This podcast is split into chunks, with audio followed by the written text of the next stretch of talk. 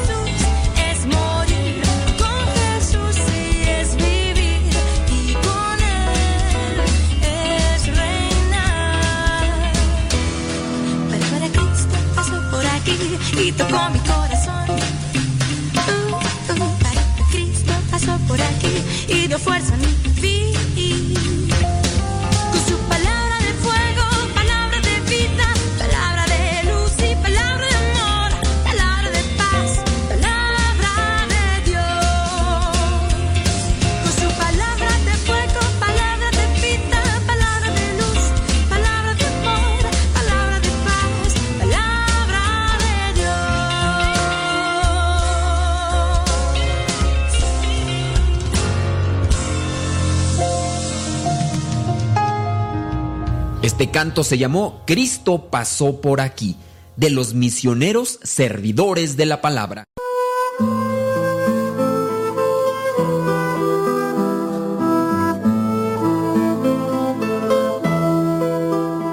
Si te sientes un tanto abrumado por las situaciones de la vida y buscas un lugar para tener silencio, oración y paz, te recomendamos la casa que tenemos en Tarimoro, Guanajuato entra a la página www.radiocepa.com y ahí podrás obtener más informes o envíanos un mensaje en la página de Facebook o al correo electrónico para darte más informes de esta casa que tenemos en Tarimoro, Guanajuato. Tarimoro, Guanajuato está cerca de Celaya. Recuerda, la casa de silencio, oración y paz te está esperando.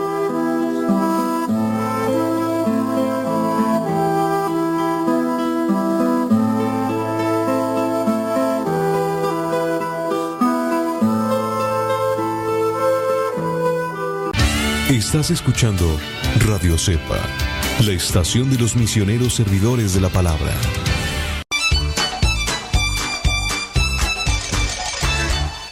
Estás escuchando Radio Cepa, la estación de los misioneros servidores de la palabra.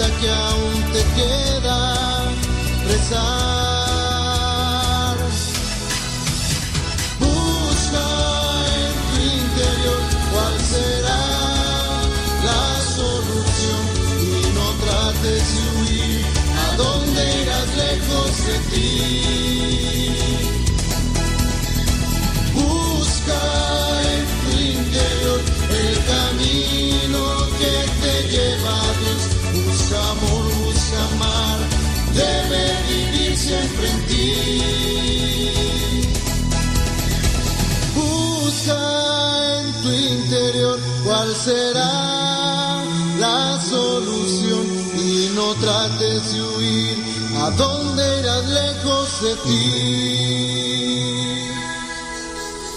Busca en tu interior el camino que te lleva a Dios. Busca amor, busca amar, debe vivir siempre en ti.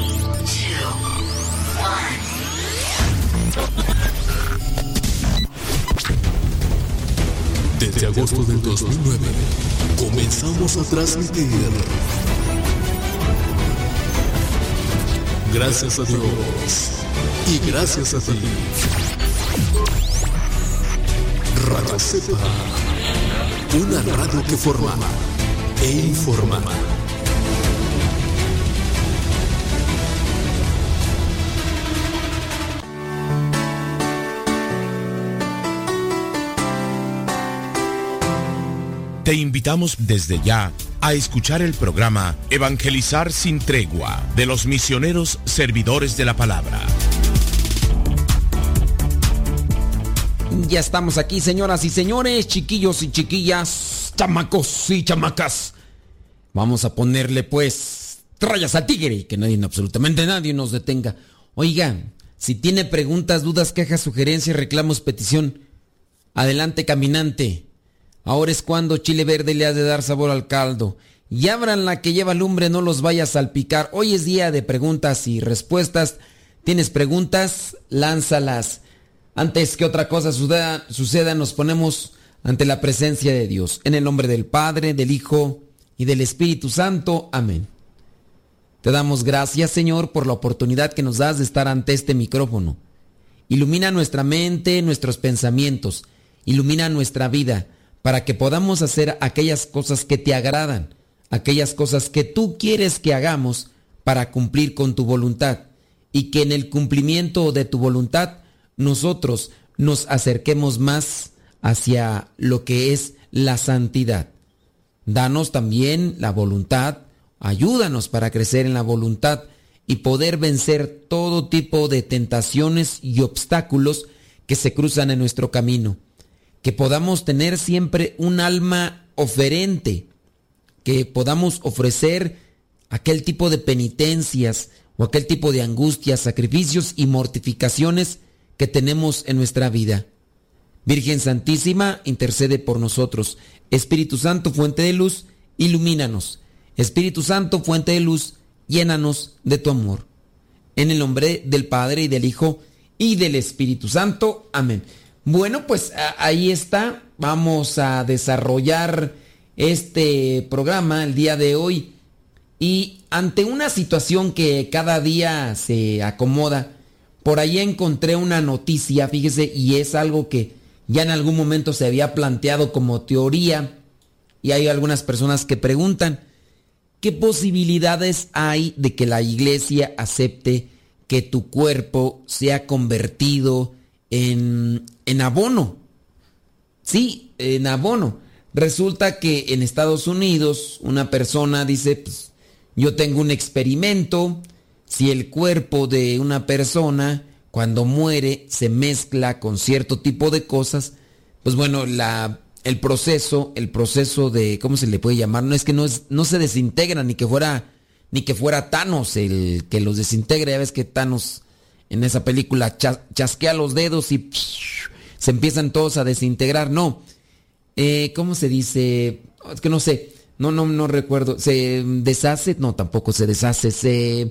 Bueno, pues ese proceso que se da de cambiar la materia. La materia no, no, no, no se desintegra, cambia de forma. En este caso dicen en Estados Unidos ya hay incluso por ahí andan queriendo aprobar leyes para que los cadáveres los cuerpos de las personas se sometan a este proceso y que su cuerpo sea mezclado con paja, con astillas y con quién sabe qué cosas más. De manera que en algún momento, en algún tiempo, dicen que tiempo no sé de cuántos meses, tres, cuatro meses, algo así, la persona, el cuerpo más bien llega... A ver, déjame leer la nota para no estar ahí mm, eh, pataleando. Dice, ha firmado una ley, dice, ok, la empresa, ok, no, no es cierto, ya se firmó la ley. Entonces quiere decir que, que ya entró, ya se firmó la ley y, y, entrará en vigencia. Hay empresas, dice, que llevan a cabo el proceso de transformación de un cuerpo, mezclándolo con productos como astillas de madera y paja, y se convierte en unas dos carretillas de tierra fértil. Así que Dicen que con eso eh, salvarían más de medio millón de toneladas de CO, de dióxido de carbono, en tan solo 10 años. Se fijó, eh, ok, bueno, sacaron un proyecto piloto. Bueno, ahí está, ya, ya en Estados Unidos ya lo aprobaron. Ya lo aprobaron, es una ley. Entonces, habrá empresas que se van a dedicar a eso. La pregunta es, ¿puede la iglesia, acepta la iglesia este tipo de cosas? La respuesta tajante es no, no, no se puede. El cuerpo es sagrado, el cuerpo es templo del Espíritu Santo, por eso merece respeto. Una de las objeciones de los que hicieron la promoción de, esta ley y también eh, promueven pues este negocio, al final de cuentas es un negocio donde te convierten en abono, dicen que el hecho de que muchas personas les gusta cremar y yo digo que les gusta porque pues, sale más barato, ¿no? Que sepultar. Entonces, la cremación, dicen, es que si se crema, si se quema, o sea, creman, que si se incinera, el hecho de encender fuego, eso afecta al calentamiento global, dicen ellos. Entonces, es como una de las objeciones que tienen. Pero ciertamente la iglesia no aprueba, no permite este tipo de procesos. Y no dudo, ¿verdad?, que conforme vayan avanzando los años, la gente cada vez más desquiciada, más loca, más distante de Dios, vaya promoviendo, inventando nuevas cosas, nuevas cosas. ¿Quién sabe qué irá a suceder con, con la humanidad en un futuro? Pero ya aquí eh, encontramos eso. Que, entonces, la iglesia no permite que tengas tus, tus cenizas en tu casa, en, el, en la cochera o en el, ¿cómo le llaman abajo? Así como en el sótano, en el sótano. No, hay que tener respeto por lo que es el templo del Espíritu Santo, sabiendo que ya cuando la persona muere, pues ya no es templo del Espíritu Santo. Pero en este caso tenemos, debemos de tener respeto. Así, por ejemplo, las cosas sagradas, imagínate que en una iglesia donde se utilizaron lo que son los ornamentos, lo que son las vestiduras para celebrar misa, que estos ornamentos los usen y los pongan como si fuera una obra de teatro, pues no, no se puede, no se vale, no se vale. Entonces, tiene uno que tener respeto. Y, y en el caso del cuerpo también hay que tener respeto. Por eso, ni en la casa, ni tirar las cenizas tampoco en el mar, ni en el bosque, sino dejarlas en un lugar sagrado. En este caso puede ser un nicho en una iglesia o puede ser en un nicho en un cementerio. Los cementerios para eso se preparan, para tener ahí con respeto y todo, lo que son los restos de los cadáveres, los restos de las personas que ya fallecieron. ¿Listo? Ándale pues. Bueno, ¿tiene preguntas? Láncelas. Nosotros aquí vamos a tratar de, de responder, pero sí dentro de esas noticias curiosas, pues no.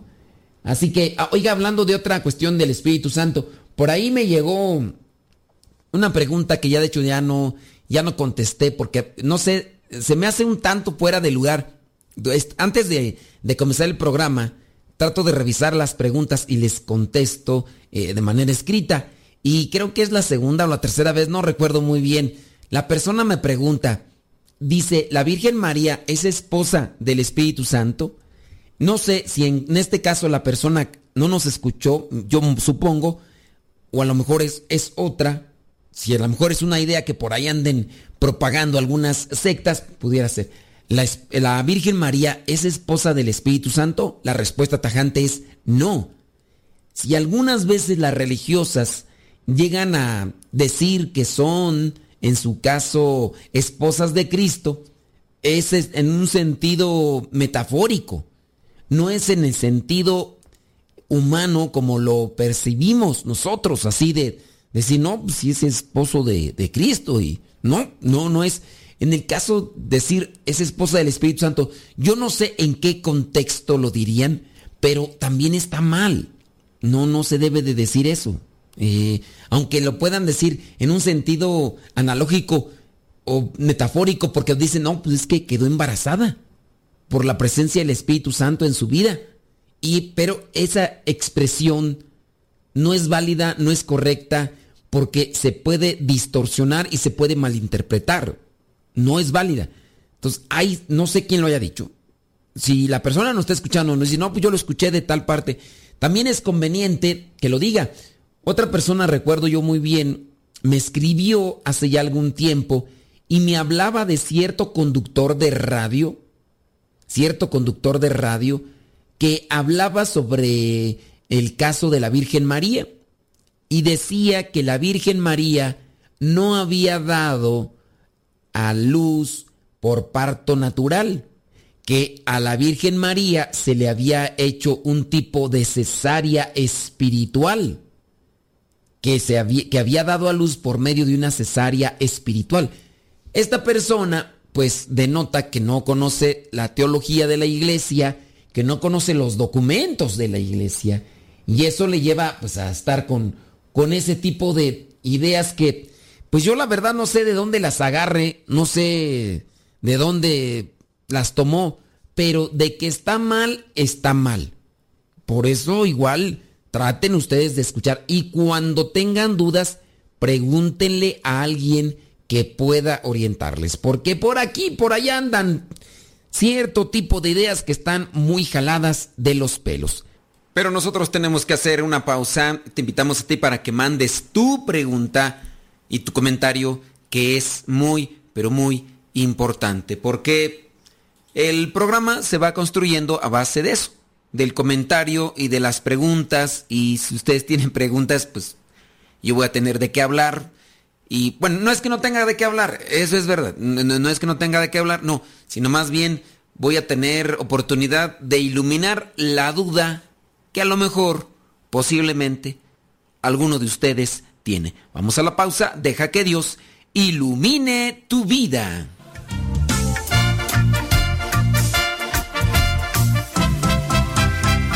Estás escuchando el programa Evangelizar sin tregua.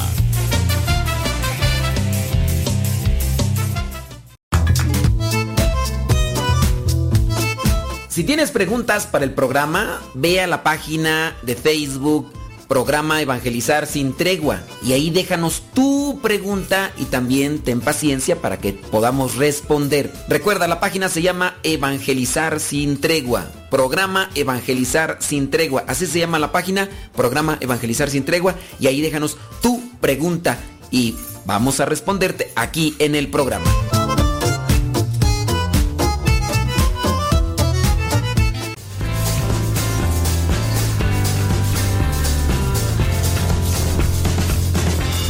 Estás escuchando radiocepa.com.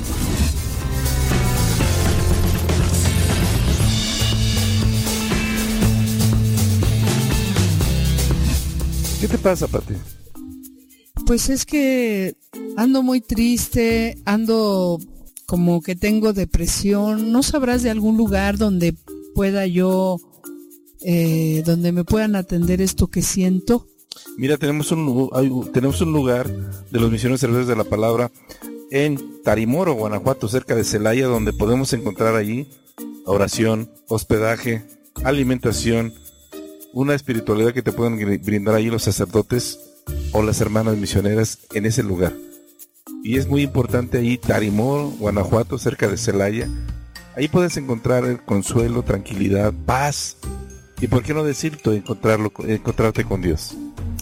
¿Y crees que sí surja, surta efecto? Porque ya he hablado con muchos sacerdotes, ya he visto muchas personas, psicólogos, psiquiatras, y no salgo de esta depresión. Posiblemente ahí te encuentres con Dios precisamente en el silencio y en la oración. Puedes encontrarte con Dios y puedes encontrar tu verdad. Recuerda, Tarimoro, Guanajuato, cerca de Celaya, lugar donde puedes encontrarte con Dios, lugar de oración. Gracias.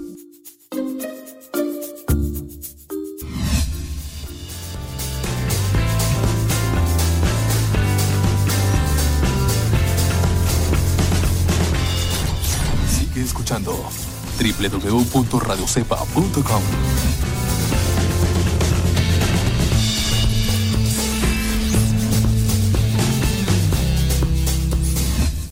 Todo, todo, todo lo que siempre has querido escuchar en una radio. Música, noticias, educación, información, orientación, compañía. Todo, todo, completamente todo.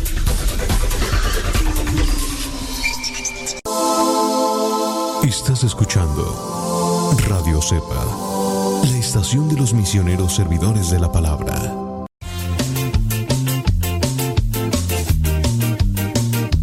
Ya regresamos a tu programa Evangelizar sin tregua.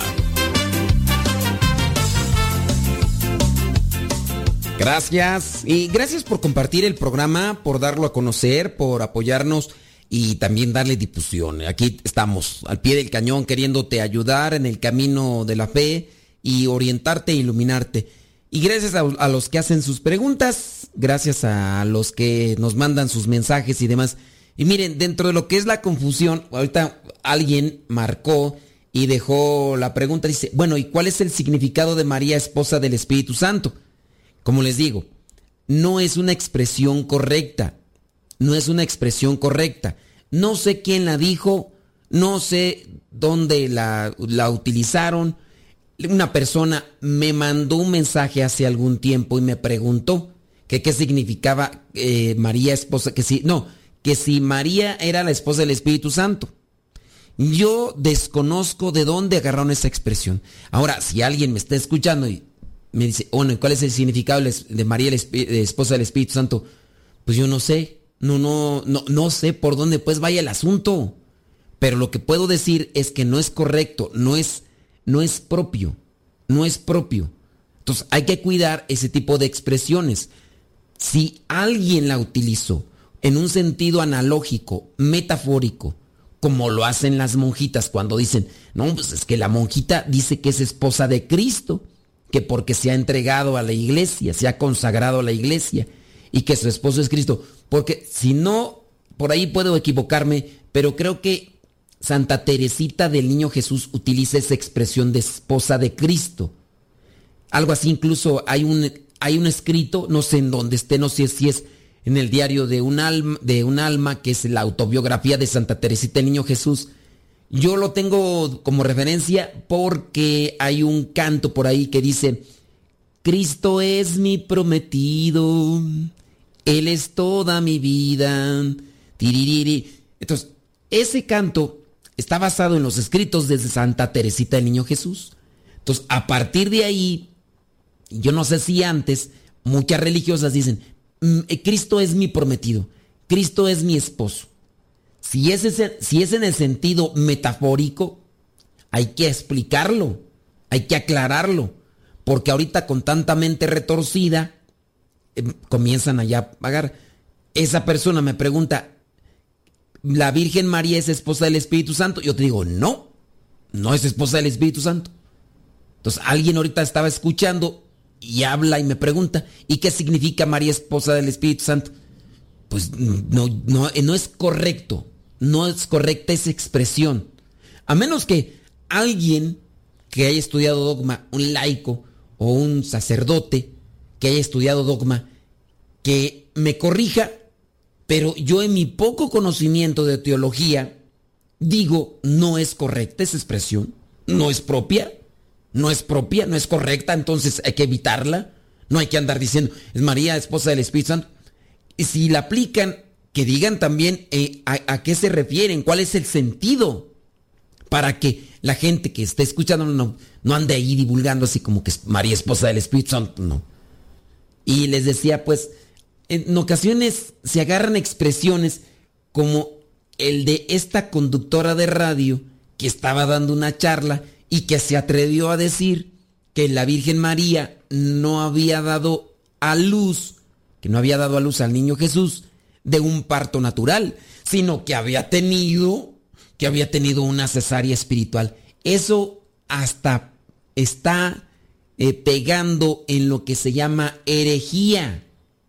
Herejía. El problema es que esta conductora da pláticas en esa línea y hay algunas personas que le escuchan y pues yo ya hice lo que tenía que hacer con referencia a buscar corregir a esa conductora de radio. Porque hay veces que se tiene muy buena intención, pero hay muy poca preparación. Muy buena intención, poca preparación. Si a mí se me van las cabras al monte de vez en cuando, ahora te imaginas si la persona con muy buena intención no estudia, no nada, no hombre, pues como dijo aquel, ¿a dónde vamos a parar? Entonces, evítese decir María esposa del Espíritu Santo. Digo, a menos de que venga por ahí alguien y que me corrija, yo escucho, yo pongo atención, pero no es propio, no es correcto. Vámonos acá, dice, tengo una pregunta. ¿Cuál o quién es la reina del sur en la Biblia? Pues no hay una no hay una forma para esclarecer quién es solamente se habla de un lugar en el sur y es una persona que estaba al frente de un país. En este caso es una mujer. Se llama, no, no, no se llama. Le dicen la reina del sur. Antes los reyes, los gobernantes. Bueno, aquí está en este país que no sabemos en sí de cuál país porque no, no, lo, no lo menciona. Solo dicen la reina del sur. quién es. Algunas expresiones por ahí que se han utilizado incluso hasta para sacar novelas, ya que la reina del sur, la reina del sur porque hablan de una mujer que estaba al frente del grupo, de un grupo criminal que se dedicaba al contrabando de droga y se le dio el apodo de la Reina del Sur, pero ese apodo de la Reina del Sur aparece ahí en, con Salomón, cuando esta mujer que gobernaba cierto país fue a ver a Salomón para escuchar de su sabiduría y le llevó pues muchas riquezas porque era reina, porque tenía la posibilidad y le presentó muchas riquezas. Y en lo que menciona el Evangelio con respecto a esa mujer, a esa gobernante, entendemos que se convirtió porque Jesucristo señala, y cuando vengan los días finales, se levantará la reina del sur y condenará a esta gente malvada. Es decir, da a entender que esa reina del sur se convirtió. ¿Cómo se llama? ¿Quién es? ¿De cuál? No, ya no. Hay cosas que en la Biblia no, no especifica. Ya nosotros quisiéramos tener así datos y... Digo, nosotros a veces en el sentido de la curiosidad nos quiere llevar a querer indagar todo, saber todo. Pero veamos que la Sagrada Escritura no es un libro histórico, no es un libro que tengamos que utilizar como una referencia de la historia lineal y como un, un libro de, aprendizaje de conceptos y, y de esquemas y todo. No, Dios se revela.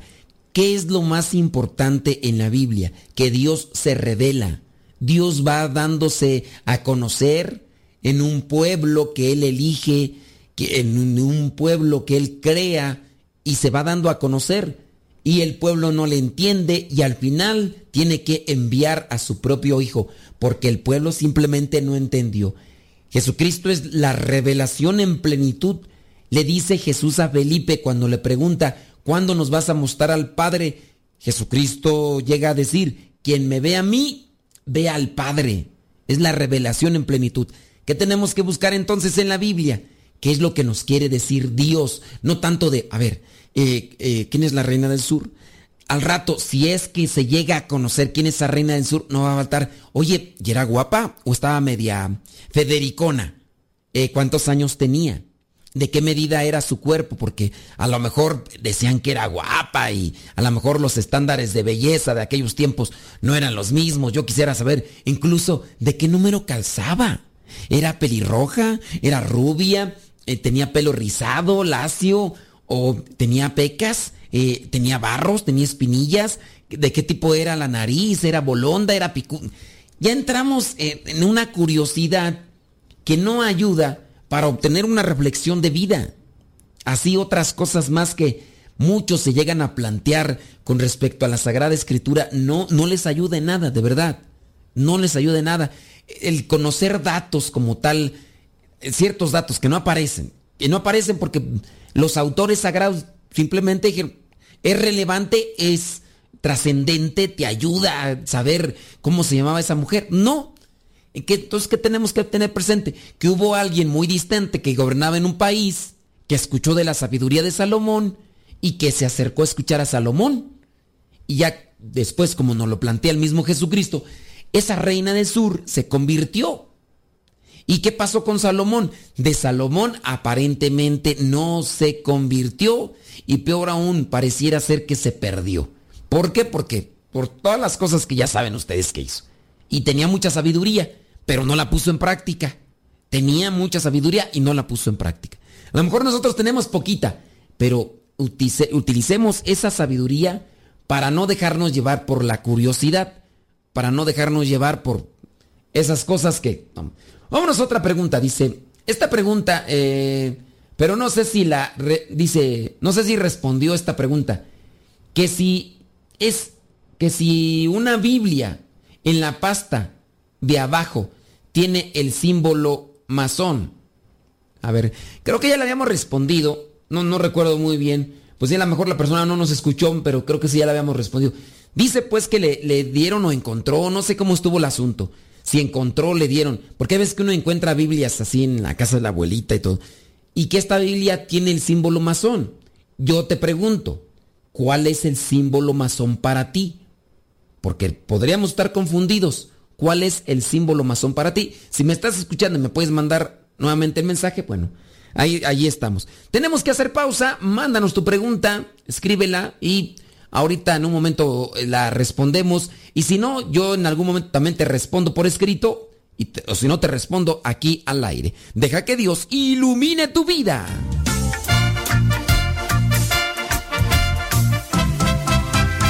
No se vayan.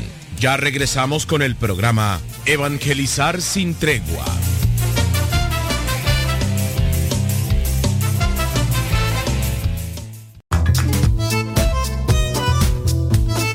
Si tienes preguntas para el programa, ve a la página de Facebook Programa Evangelizar sin tregua y ahí déjanos tu pregunta y también ten paciencia para que podamos responder. Recuerda, la página se llama Evangelizar sin tregua. Programa Evangelizar sin tregua. Así se llama la página, Programa Evangelizar sin tregua y ahí déjanos tu pregunta y vamos a responderte aquí en el programa.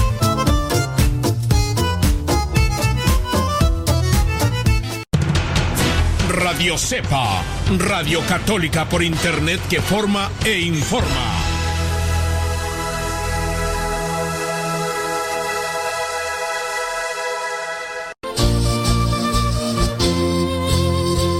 Oye, yo quiero ser misionero laico, ahí con ustedes, los misioneros servidores de la palabra, pero ¿qué, ¿qué, es lo que necesita? ¿Qué piden o qué requisitos tengo que cumplir? Bueno, primeramente tienes que tener entre 17 y 30 años para poder ingresar a lo que es un retiro vocacional. Los retiros vocacionales se realizan cada seis meses. Si estás interesado y quieres más información, visita nuestra página www.radiocepa.com www radiocepa.com y ahí encontrarás lo que son más detalles para participar de este retiro vocacional y posteriormente participar en la formación para ser misionero laico por un año y medio. Recuerda que ser misionero laico no es un llamado para ser religioso, sino un llamado para servir.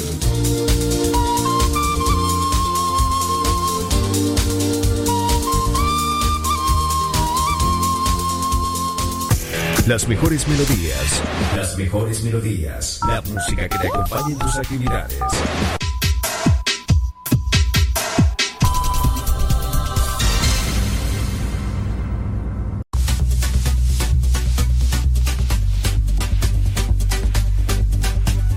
Te invitamos a escuchar Radio Cepa a través de tu línea telefónica a través de tu teléfono. Radio Cepa, la voz de los servidores de la palabra.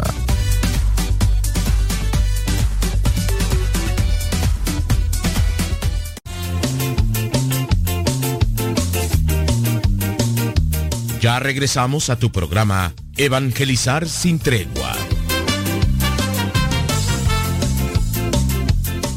Tenemos preguntas, como no, con todo gusto. Vamos a ver qué es lo que nos dice aquí esta pregunta. Dice, padre, si necesitamos mucha ayuda para mantener el matrimonio por todo lo que está en el mundo.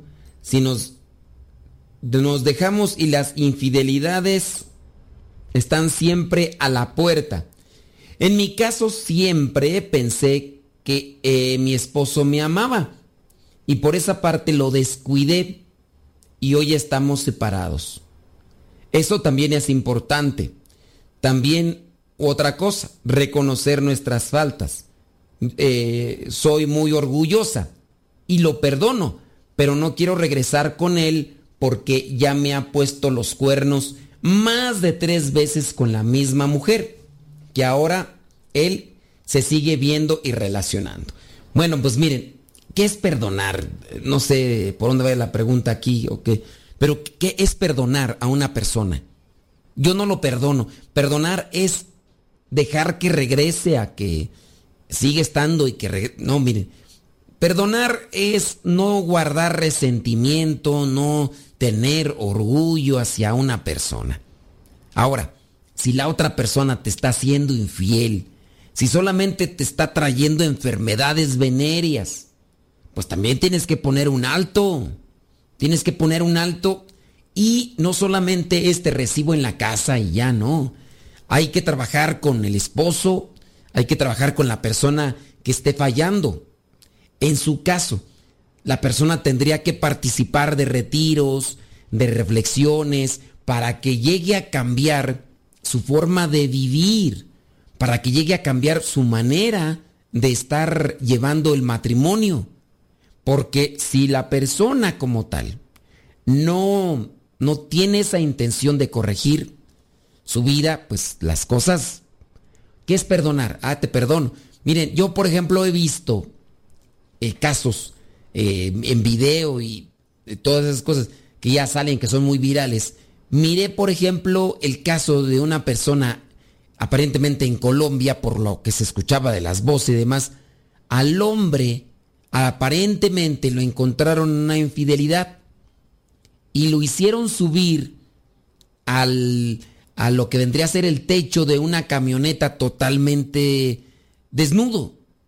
Y la persona que no sabe quién manejaba la camioneta manejó por la ciudad y el señor no bajaba de la camioneta. O sea, no era algo así como que me subo porque tengo ganas de subirme al toldo de la camioneta totalmente sin ropa. No. Después incluso en una calle le están haciendo burla al señor, que está boca abajo obviamente, pero, pero sin ropa. Alguien llegó a decir que eso era el castigo para, como por haber hecho o cometido una infidelidad. Yo digo, la señora le puso esa, ese tipo de, de prueba para perdonarle una infidelidad.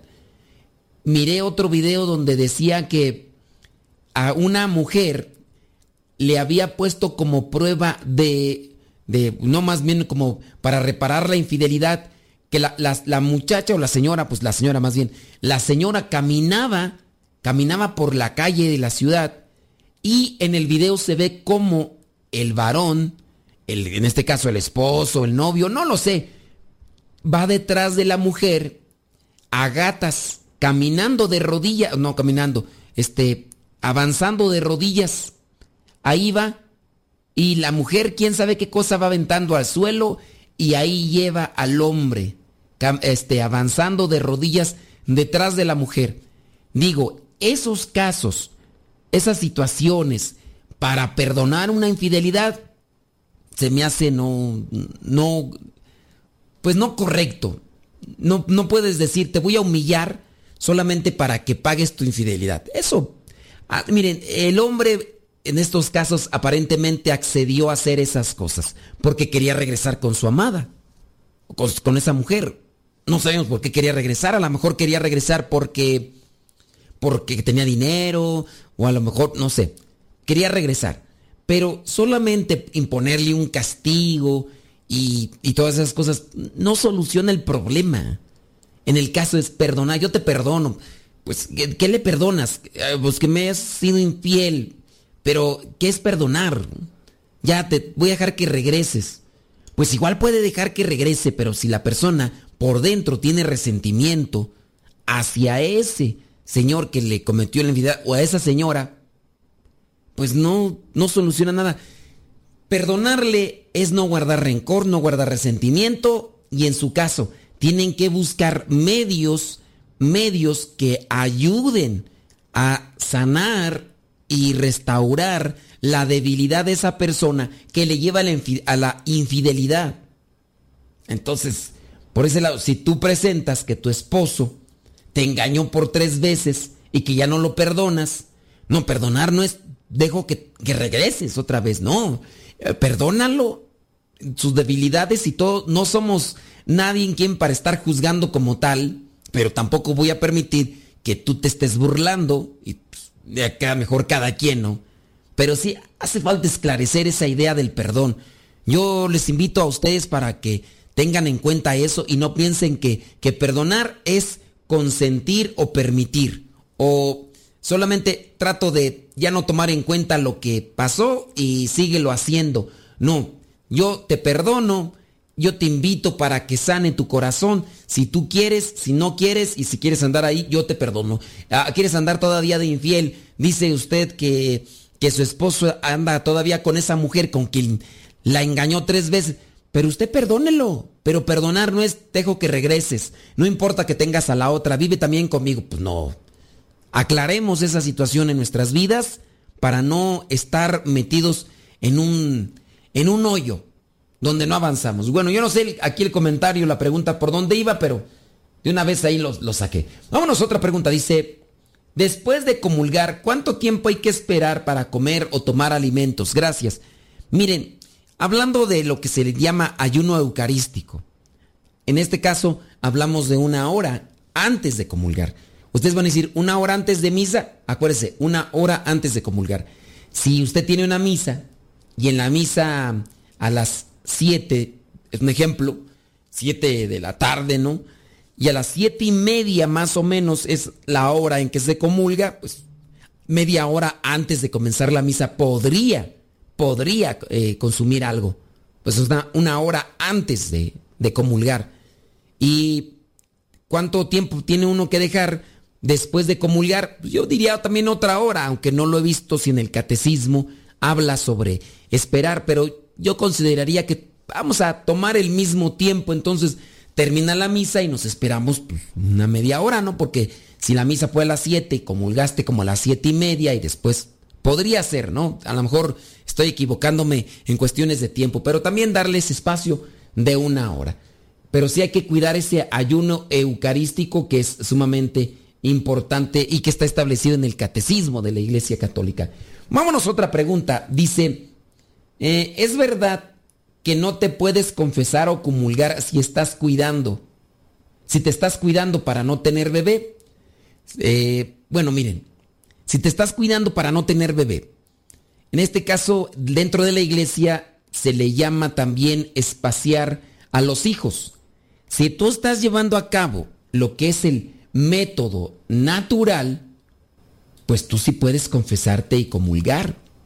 Si tú estás llevando a cabo el método natural, sí puedes confesarte y comulgar. Aquí lo que la iglesia dice es no es, no es válido, no es correcto que la mujer o el hombre en su caso estén comulgando cuando se está utilizando los anticonceptivos, los preservativos, el dispositivo DIU, como se le conoce, o en su caso, aquellos que son abortivos, que pues obviamente, como la pastilla del día siguiente llamada así, esa es un, es un abortivo, es un abortivo. Entonces, no es correcto que alguien esté comulgando si está tomando anticonceptivos. Ahora, solamente por aclarar, algunas personas dicen que los médicos le recetaron a alguien anticonceptivos porque contiene cierto tipo de químico que ayuda en cierto tipo de cosas.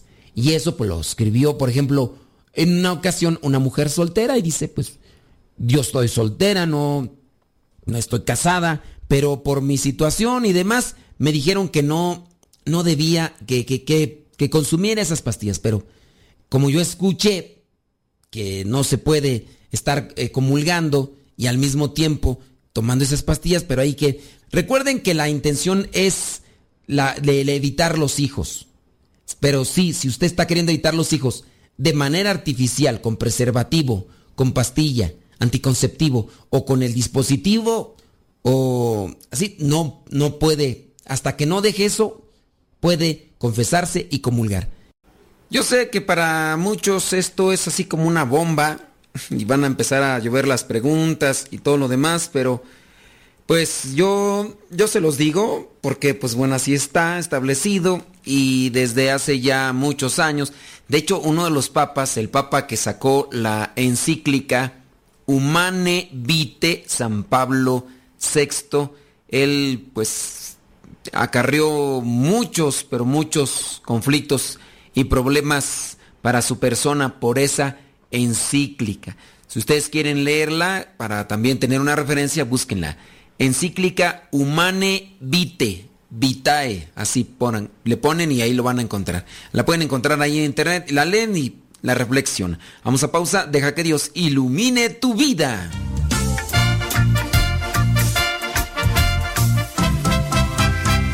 Estás escuchando el programa Evangelizar sin tregua.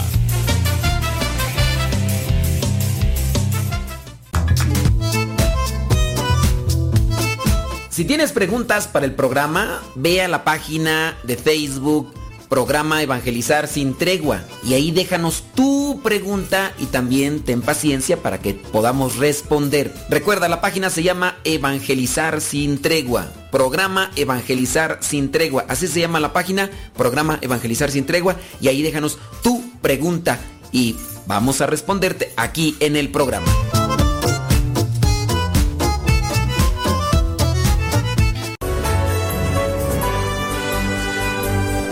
La palabra de Dios es viva y eficaz, más penetrante que una espada de doble filo.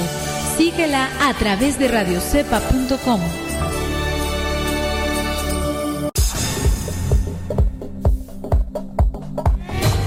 Radio Cepa, la radio católica por internet de los misioneros servidores de la palabra. Puedes escucharnos ingresando a internet en la página www.radiocepa.com. No te pierdas de la programación diaria con contenido que te ayudará a mejorar tu manera de vivir.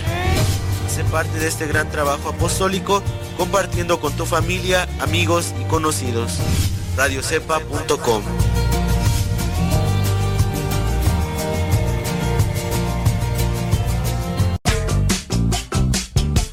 Recomienda Radio Cepa tus amigos, también a tus enemigos. Recomienda Radio Cepa a tus familiares, también a los que no lo son. Radio Cepa, una estación de radio de los misioneros, servidores de la palabra.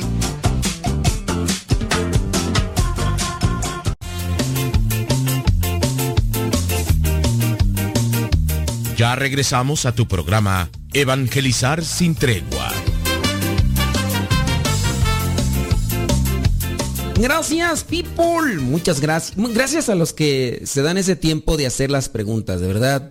Yo, yo agradezco porque eso quiere decir que están ahí atentos y que nos escuchan y, y también eh, participan y hacen que el programa con esta temática de preguntas y respuestas siga. Si ya ustedes no preguntan, es que no escuchan. Y si no escuchan es que no les interesa, entonces ya para qué hacemos de preguntas y respuestas. Eh, eh, un varón em, habló y dice, pregunta que qué importancia tiene actualmente esto de la primacía. Me imagino que se refiere a lo que es el primogénito. Miren, en la Biblia se habla de el valor, la importancia de ser el primogénito. Si ustedes analizan en el Antiguo Testamento, viene a tener una importancia vital. En el caso, por ejemplo, de los hijos de Isaac. Isaac tiene dos hijos, de hecho son cuates, están en el mismo vientre y eh, uno, ¿cómo se llama? Uno se llama Isaac, no, perdón, no, no, perdón. Uno se llama eh, Jacob y el otro se llama Esaú. Son dos cuates. Ok, recordemos que Dios había prometido bendición sobre la familia de Abraham, el padre de la fe. Abraham tuvo dos hijos. El primero lo tuvo con una criada que se llamó Ismael, este muchacho, pero ya después tuvo un hijo con su esposa, con Sara, ya cuando tenía 99 años a este hijo le pusieron Isaac. Dios había prometido bendición sobre su familia, entonces el primero iba a recibir la bendición, el primero de todos. Nada más tuvo uno como tal, bueno, Isaac recibió la bendición. Después Isaac tiene que compartir esa bendición en el primero. ¿Quién es el primero? Es Esaú. Esaú recibe el título, bueno, más bien, tiene la primacía tiene la primacía y él está para recibir la bendición. Pero Jacob compra la bendición a Esaú. Si se acuerdan, un día preparó unas lentejas. Jacob llegó Esaú que andaba en el campo, traía mucha hambre, le dijo a Jacob, dame de esas lentejas. Y le dijo, Jacob, no, eh, prepárate tú de comer. Dice, o si no, dame tu bendición. Esaú dice, ¿qué me importa a mí la bendición? Dame ese plato de lentejas y te doy la bendición. Es decir, la bendición la ofreció por ese plato de lentejas. Miren, ahí se está presentando una bendición. Y hay algunos casos que podría decir la gente, entonces el primer hijo tiene primacía, tiene bendición, es a quien se le debe de tener respeto, es el que está por encima de los demás hermanos. Esto ya vendría a ser algo manipulado y distorsionado. Actualmente, y hablando de los documentos, la iglesia no tiene referencia hacia eso de la, de la primogenitura en el caso del Antiguo Testamento. Es algo para un tiempo, para una familia en específico. Ahora todos somos hijos de Dios. Nadie podría decir, yo soy el primero en la familia, yo estoy por encima de todo, de ustedes. Así que respétenme, ínquense, sírvanme. No, porque Jesucristo es eh, quien nos viene a liderar en este caso, a, a primerear en este caso del cómo debemos de comportarnos. Si Jesucristo es la plenitud de la revelación, debemos de enfocarnos más en Jesús, en su actuar. Jesucristo mismo dice, el que quiera ser el primero, que sea el último. Entonces no tiene realmente una sustentabilidad decir, ¿sabes qué? Yo soy el primero de la familia. No, aquí no. El que quiera ser el primero, que sea el último. El que quiera ser el primero tiene que ser servidor de los demás, porque el Hijo de Dios no vino para que le sirvieran, sino vino para servir y andarse queriendo colgar de esos títulos. Y el Señor que habló decía pues que un familiar, que quien le quiere refutar esto de ser eh, el primero, tener, eh, ser del primogénito, pues pareciera ser que de ahí se quiere colgar para obtener cierto tipo de beneficios. Eso se llama distorsionar la palabra de Dios. Lamentablemente muchos grupos evangélicos están muy eh, obsesionados con el Antiguo Testamento.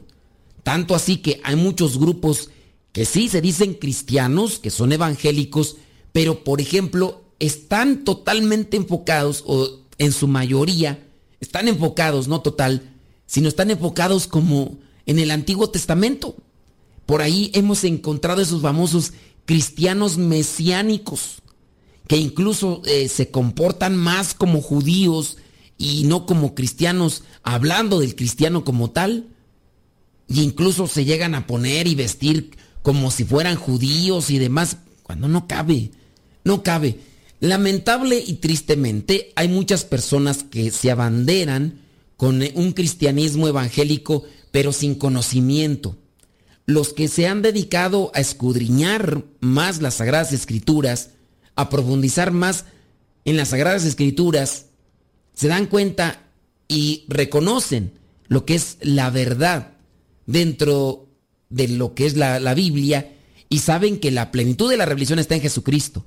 Y si nosotros tenemos una referencia del Antiguo Testamento y no nos deshacemos de él, es para conocer la historia de la salvación no para querernos afianzar en las cosas que están dentro de lo que es el Antiguo Testamento. Y hay cosas que sí, hay que amarás a Dios sobre todas las cosas, los mandamientos, pero si se fijan, hay muchas leyes que ya dentro del cristianismo simplemente no se toman en cuenta.